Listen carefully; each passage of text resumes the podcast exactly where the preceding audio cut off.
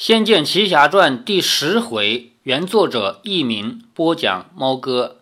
上回说到，李逍遥在仙灵岛上拿是拿到了仙丹，可是姥姥回来了。姥姥因为岛上来了外面人嘛，泄露本岛的机密会给我们岛带来灭顶之灾，所以要把李逍遥杀了。也就在这当口，突然发现李逍遥这个人怎么跟十年前救我们的那个大侠长这么像？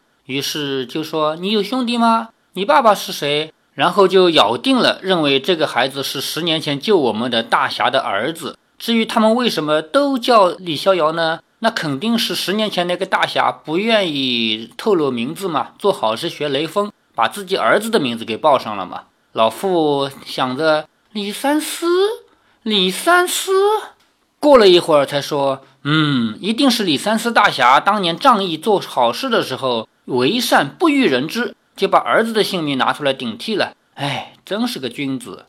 听到人家如此称赞自己的父亲，李逍遥当然也很高兴。只见老父不停地看着他，眼神温柔万分，竟好像漾着泪光。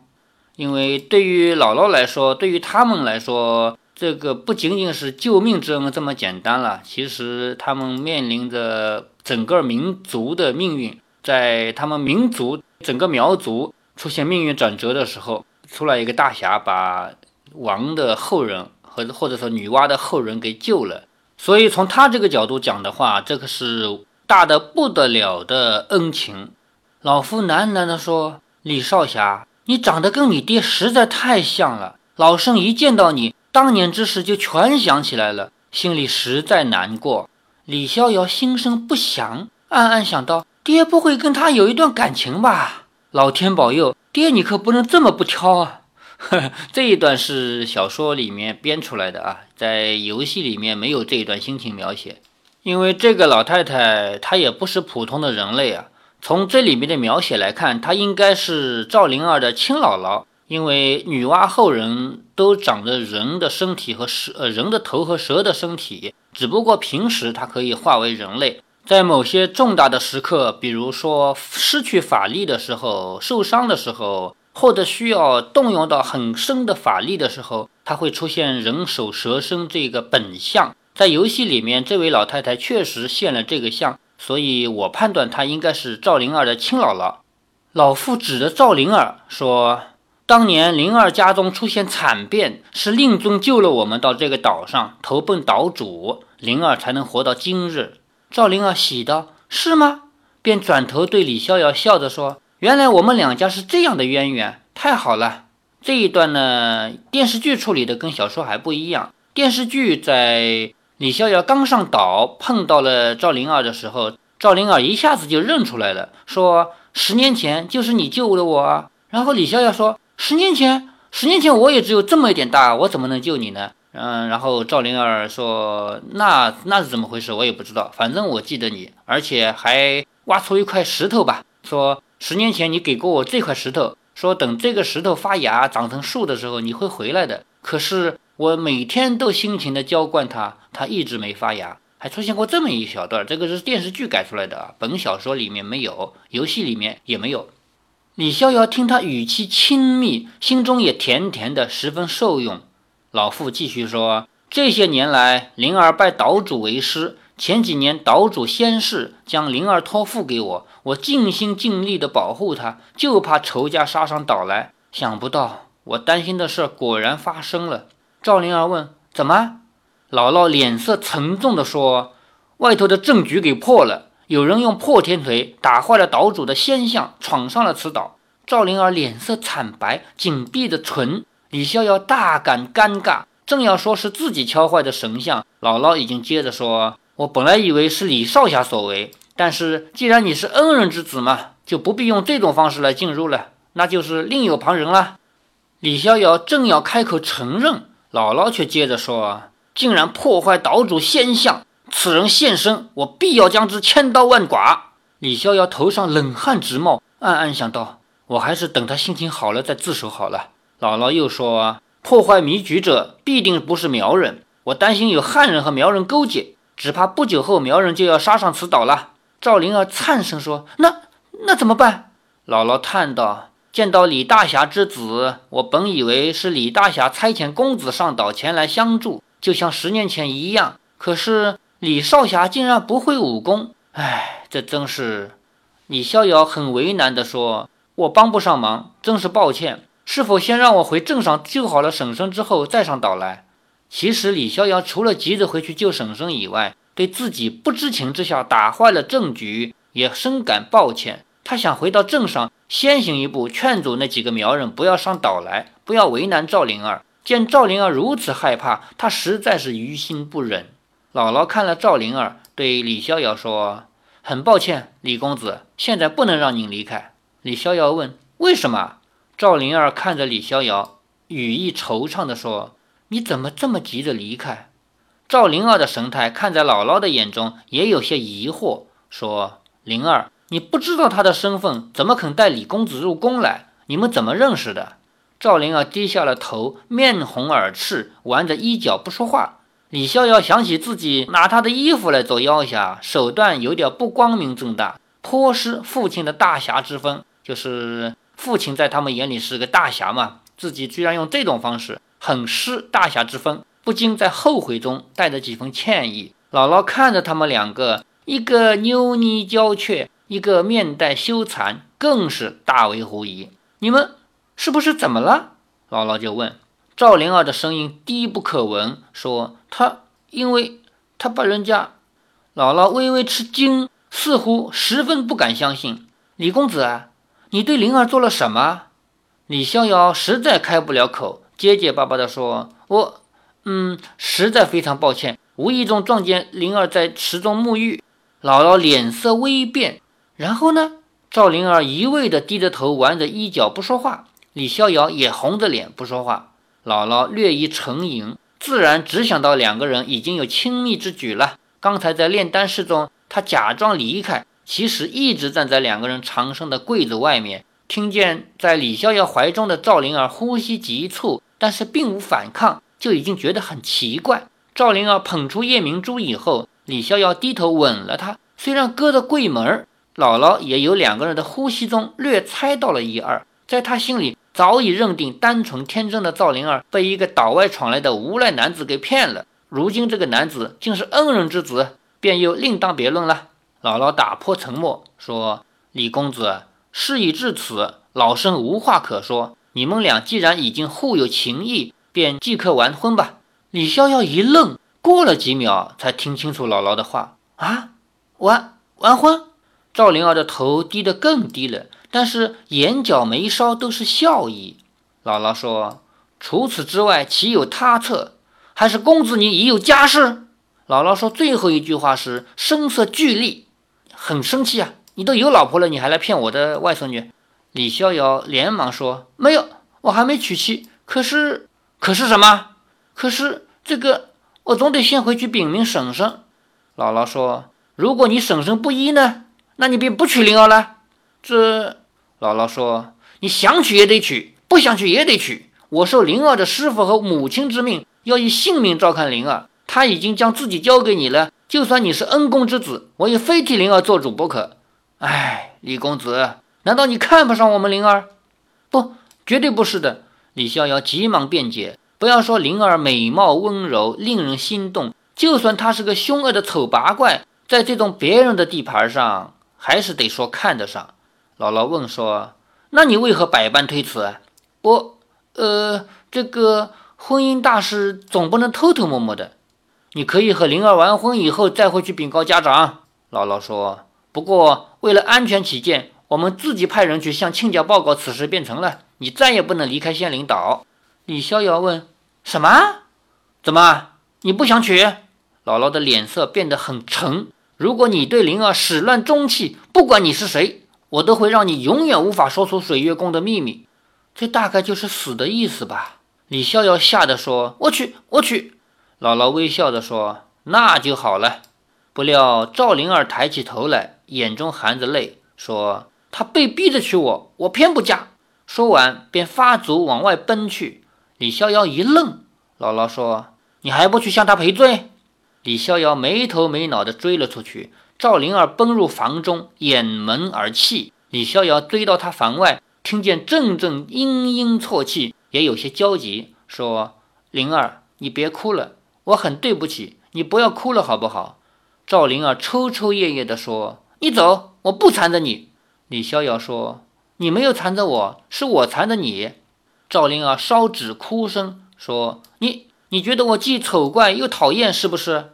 李逍遥笑道：“是啊，你既丑怪又讨厌。从此刻起，美丽讨喜跟丑怪讨厌的词儿要对调过来了。你和天鹅一样丑怪讨厌，癞蛤蟆就是美丽讨喜，我李逍遥便只是个美丽讨喜的癞蛤蟆。”赵灵儿破涕为笑，这才打开房门，望着李逍遥。李逍遥又是一阵目眩神驰，但见他娇丽的脸上挂着泪水，犹如玉璧染霜，玫瑰初露。李逍遥步入房内，赵灵儿背转过身，哽咽着说：“你，你这么不想娶我，我逼你也没意思。我真该让姥姥把你吃掉。”李逍遥说：“我真的并非不想娶你，灵儿，我。”我是不相信我能有这样好的运气能娶了你，你又说话来哄我。如果真是这样，你为什么一脸为难？赵灵儿又落泪地问道。李逍遥伸手替她拭去泪珠，说：“我急的是别的事儿，我想快点回去救活婶婶。还有，我也不能一生待在仙灵岛上。”赵灵儿说：“为什么不能？你若思念你婶婶，就把她也接到岛上来，咱们住在一块儿。”李逍遥说：“可是，你真的想永远待在这个岛上？”赵灵儿点了点头。李逍遥说：“你不想到外面去玩玩？”赵灵儿说：“姥姥说外头都是坏人，他们整天杀呀砍的，你害我，我害你，谁不害人，谁就要被欺压。我我不会害人，可是我也不想被欺负，我只能在这个岛上生活。”李逍遥说：“那是你姥姥骗你的，我就是外头人，我就没有害你。”赵灵儿笑着说：“谁说你没有害我？你害苦了我了，你偷了我的衣裳，又……”又亲我，回想起柜中的情形，李逍遥心中一荡，握住了赵灵儿的手。赵灵儿嘤的一声，投入他的怀中。整个这一段呢，都是这个小说给补出来的，在游戏里面这些情节都没有。游戏里面就是拿了一个药，然后转身往外跑，跑到门口，姥姥就站在门口把他挡住了，说：“小子，你怎么进来的？”姥姥还说：“饶你不得。”然后就现出了他的本相。人头蛇身，然后说我要吃了你。赵灵儿赶紧拦着说不要吃他，是我带他进来的。呃，然后就问为什么你要带他进来？赵灵儿红着脸说不出来，只说我在灵池中沐浴，然后我就带他进来了。那么姥姥就看出来了，一定是沐浴被他撞见了嘛，于是又变回人的相貌，说小子起来，现在给你两条路走。第一。把你的手脚砍了，舌头也砍了，让你永远不能说出我们仙灵岛的秘密。第二，你就娶赵灵儿为妻，这两条路给你选。游戏里面还有一句搞笑的台词，说没有第三条路了吗？姥姥说现在让我吃了你也行。李逍遥马上说好好好，我娶我娶，就这么简单。这个一小段情节就结束了。后来改编出来的电视剧呢，也跟这个小说不一样。电视剧里面，因为他要着重刻画赵灵儿这个人天真无邪，因为他在世外桃源，在这种岛上长大嘛，他没有人间的这样这样的经验，所以单纯的不得了。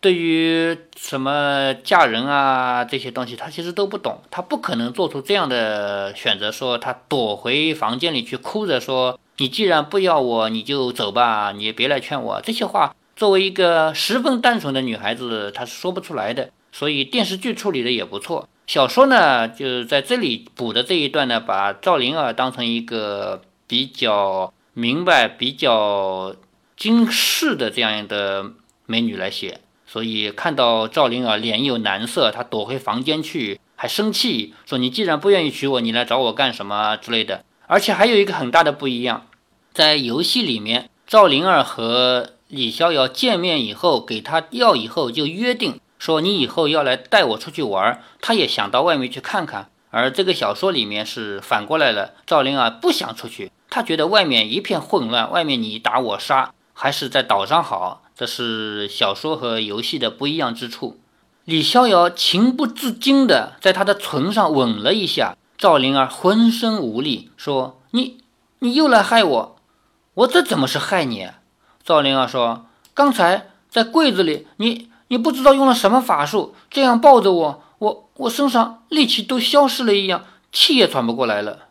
李逍遥怦然心动，对这个丝毫不知人情世事、根本没有见过外人的赵灵儿，在真爱之外又多了几分怜惜。李逍遥说：“灵儿，说我不想娶你，那真是太奇怪了。这是我做梦也没有梦到的福气，我一定要娶你。但是，但是什么？我不想终身困在这个岛上，我一定要想办法逃出去。你能不能帮我？”赵灵儿怅然地说：“那你会不会回来？”李逍遥说：“我带你一起走。”赵灵儿说：“不，我不想离开，你在这里陪我好不好？”我绝不惹你生气，你不要走。”李逍遥说。“可是我如果不赶快把灵药带回去，婶婶就活不成了。”赵灵儿眼中又涌出泪珠，苦笑着说：“说来说去，你还是要走。”李逍遥见他楚楚可怜，也十分为难，略微沉思了一会儿，击掌说：“有了，灵儿，你先帮帮我，让我赶回镇上医好了婶婶。”并且禀告婚事以后，不管我婶婶同意不同意，我都会回到这岛上。以后要走要留，咱们慢慢谈，好不好？赵灵儿怔了半晌，说：“你真的只去一天，马上就回来？”李逍遥紧握着赵灵儿的手，说：“嗯，我不会抛下你的。”赵灵儿挽着头发，低头不语，似乎难以决定，不知道该不该相信李逍遥。过了许久，赵灵儿才缓缓地说。明天是师傅的忌辰，一大早姥姥会到师傅坟前上香，趁那个时候你一口气跑到海边，姥姥应该不会发现。在这里插一下玩游戏的一个好笑的经历，在网吧里面呢，有的时候我也看别人玩，看一眼，就有的人在说说。快跑！不要往后面去。后面你看那么多人围在那里，其中姥姥跪在坟前，好像在干什么。说千万不要过去，万一被他发现了就跑不了了。其实对于这种类型的游戏啊，RPG 游戏啊，你只能按照它的情节发展。你就算真的去跟姥姥聊聊天也没事儿啊。我就控制着他跑过去，到姥姥面前按空格，看看他说些什么，没有任何问题发生。RPG 游戏特点就是你作为一个观众。你敲空格来推动情节的发展，你做出某些选择来控制一些支线情节的发展，也就这个而已！李逍遥大喜，抱拳作揖说：“真的太好了，谢谢谢谢你，大恩大德，我李逍遥永世不忘。”赵灵儿泪水盈眶，默默地低头吟唱着：“既不回头，何必不忘？既然无缘，何须誓言？今日种种。”似水无痕，明夕何夕？君已陌路。这是中国传统的神话故事，或者说中国传统的故事的一种方法，就是来一段诗或者来一段词，把后面的故事给剧透了。那么赵灵儿也是这样，毕竟啊，他也是属于仙界的人嘛，仙界的人留在人间的这样一种综合体，所以他能够看到他明天面对的什么结局。或者说明天他要面对的什么样的经历？说既然不回头，何必要说不忘呢？既然无缘，何须誓言？今日种种似水无痕，就今天留下的这么多，就像水流过一样，不会有痕迹的。明夕何夕？君已陌路。明天我们就是个陌生人。李逍遥知道他心中仍然有疑虑，但还是把方法告诉了他，心中实在万分感激。李逍遥握着灵儿纤弱的双肩，柔声地说：“灵儿，我一定说话算话。等我婶婶病好了，我就正式上门提亲。今后你便是我的妻子，我再也不与你分开。”赵灵儿转悲为喜，说：“你说的是真心的？”李逍遥说：“句句真言，出自肺腑。”赵灵儿重新投入李逍遥怀中，颤声道：“我相信你，逍遥哥哥。”你千万不能骗我，我我今后便是你的妻子，从头发到脚尖，从我的心到我的身体，通通都是你的。李逍遥心口猛跳，口干舌燥，唤作灵儿。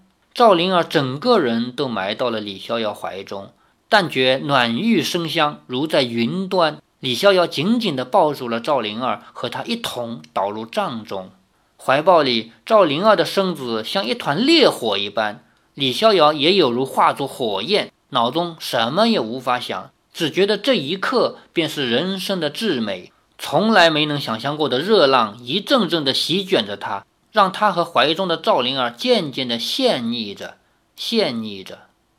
这一段描写啊是比较传统的小说描写，我就看不惯现在的小说，动不动就把这些场面给直接描写出来，就跟看日本爱情动作片一样。说实话，我们。如果说真的喜欢这些东西的人，他会选择去看日本爱情动作片或者欧美爱情动作片。如果选择了读一个唯美的小说，很反感在这种唯美的故事里面加上那种描写，应该各取所爱吧。有人喜欢那种，那你就别写这么美的故事，或者说不要改写这么一个感人的故事。你如果说想要改写一个凄美的、感人的，让大家都曾经难忘的故事，那你就不要加入那种内容。所以这部这部小说，我觉得他在这方面处理的不错啊，就用这么美的句子把这个事儿给交代了。不知道过了多久，李逍遥的脑中仍然是混乱一片，灵儿沉沉地睡在他的臂弯中，披着肩头的头发发出丝缎一般的光泽。回想起刚才的情景，李逍遥不由得阵阵脸红，一会儿满心缱绻，一会儿又疑身在梦中。李逍遥不禁抱紧了赵灵儿，赵灵儿醒了过来，对李逍遥微微一笑，又红着脸低下头，将脸藏在他怀中，两个人竟无一语。房中的烛火早已燃尽，苍茫的蓝幽之光也渐渐透过窗棂，渲染的房内。再过不久就要天亮了，赵灵儿以衣裳掩着身体，娇怯怯地起身，背转过脸，轻道：“天快亮了。”你该准备走了。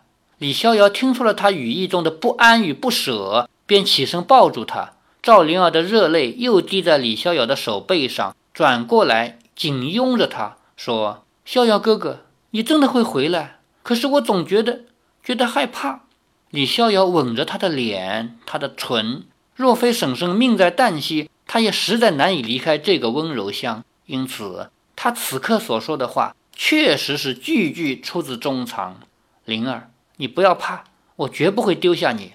赵灵儿含泪点了点头，勉强一笑，说：“那么你快去快回。